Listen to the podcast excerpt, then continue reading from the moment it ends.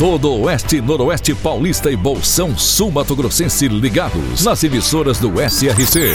Clube FM, Cidade FM, Jovem Pan, Rádio Amiga, Rádio Nova Andradina, Cairós, Tropical. Mais de 3 milhões de ouvintes ligados na informação com credibilidade desde 1971. SRC Notícia. Apoio Azevedo Auditoria e Soluções Empresariais para empresas inteligentes. SRC Notícia. Apresentação: Marcelo Rocha. E uma estudante de 20 anos teve o veículo roubado ao sair da faculdade em Lins. Isso essa semana. Ela ainda foi mantida refém por mais de três horas, obrigada a ir a um bar e depois a um motel. O delegado Cláudio Padovani registrou o crime como roubo e importunação sexual.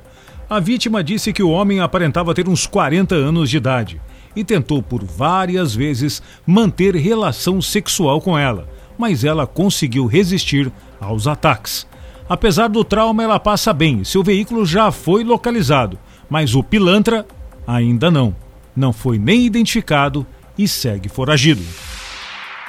Medalhista de prata em Los Angeles em 1984, o andradinense Ricardo Prado é o novo diretor de esportes da Confederação Brasileira de Desportos Aquáticos. Ricardo vai ser responsável por cuidar da preparação esportiva de cinco modalidades para os Jogos Olímpicos de Paris, no ano que vem: natação, nado artístico, águas abertas, polo aquático e saltos ornamentais. Ele atuou nos comitês organizadores dos Jogos Olímpicos de 2016 e também no Pan-Americano do Rio de Janeiro de 2007. Aliás, ambos os jogos foram no Rio de Janeiro. Ele sempre foi diretamente ligado aos esportes aquáticos.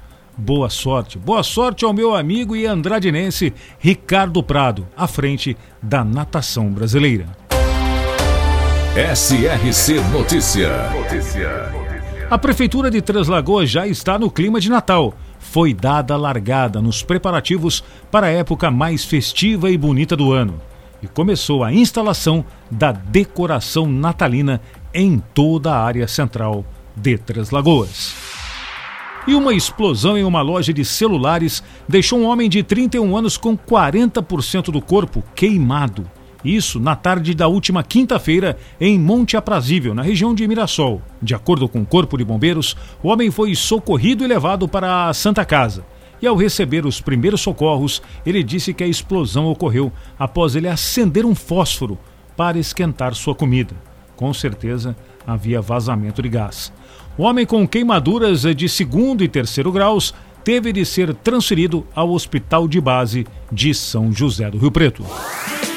Castilho, na região de Andradina, foi fundada em 1953. Esse nome é em homenagem ao engenheiro Alfredo Castilho, responsável pela chegada da estrada de ferro. Estima-se sua população em 17 mil habitantes. A fonte econômica é de divisas geradas pela usina hidrelétrica Jupiá, usina de álcool, comércio e turismo. Castilho, também presente no SRC Notícias. E agora Tupi Paulista, é notícia, repórter Eduardo Costa. A Prefeitura Municipal de Tupi Paulista entregou material de proteção aos servidores que trabalham expostos ao sol e calor no município. Preocupada com a saúde e o bem-estar de seus servidores e diante das altas temperaturas que vêm sendo registradas nos últimos dias, a Prefeitura Municipal de Tupi Paulista, por meio da Secretaria de Obras, entregou aos servidores que trabalham expostos ao sol bonés touca árabe e protetor solar fator 30 para a proteção adequada àqueles que trabalham expostos ao sol.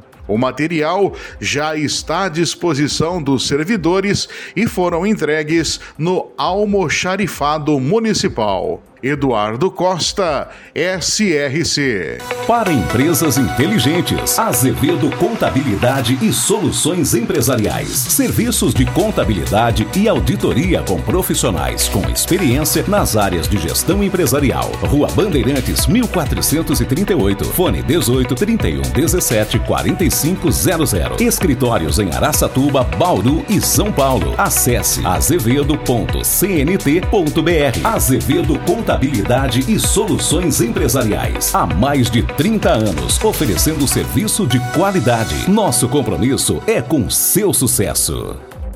E o Conselho de Ética da Câmara Municipal de Araçatuba arquivou a denúncia contra o vereador Arlindo Araújo.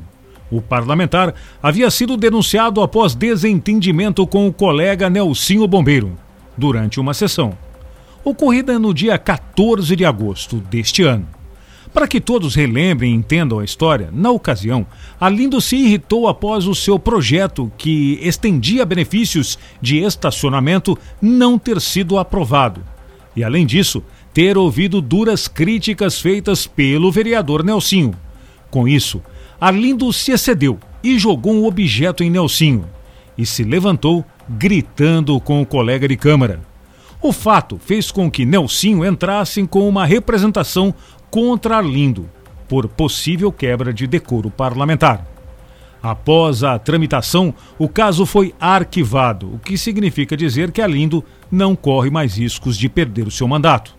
O Conselho de Ética da Câmara de Aracatuba é formado pelos vereadores Arnaldinho, Gilberto Batata Mantovani e Dunga, que, na justificativa para o arquivamento, foi de que não houve elementos suficientes que justificassem uma possível cassação do mandato de Arlindo Araújo, por quebra de decoro parlamentar. Bom, na minha opinião, Arlindo perdeu a calma, pois ele acredita haver uma perseguição contra ele da base do prefeito Dilador.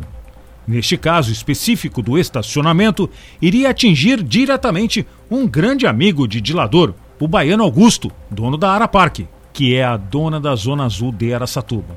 Com isso, o prefeito determinou a sua base que votasse contra o projeto de Arlindo. Simples assim. Marcelo Rocha, SRC. SRC Notícia.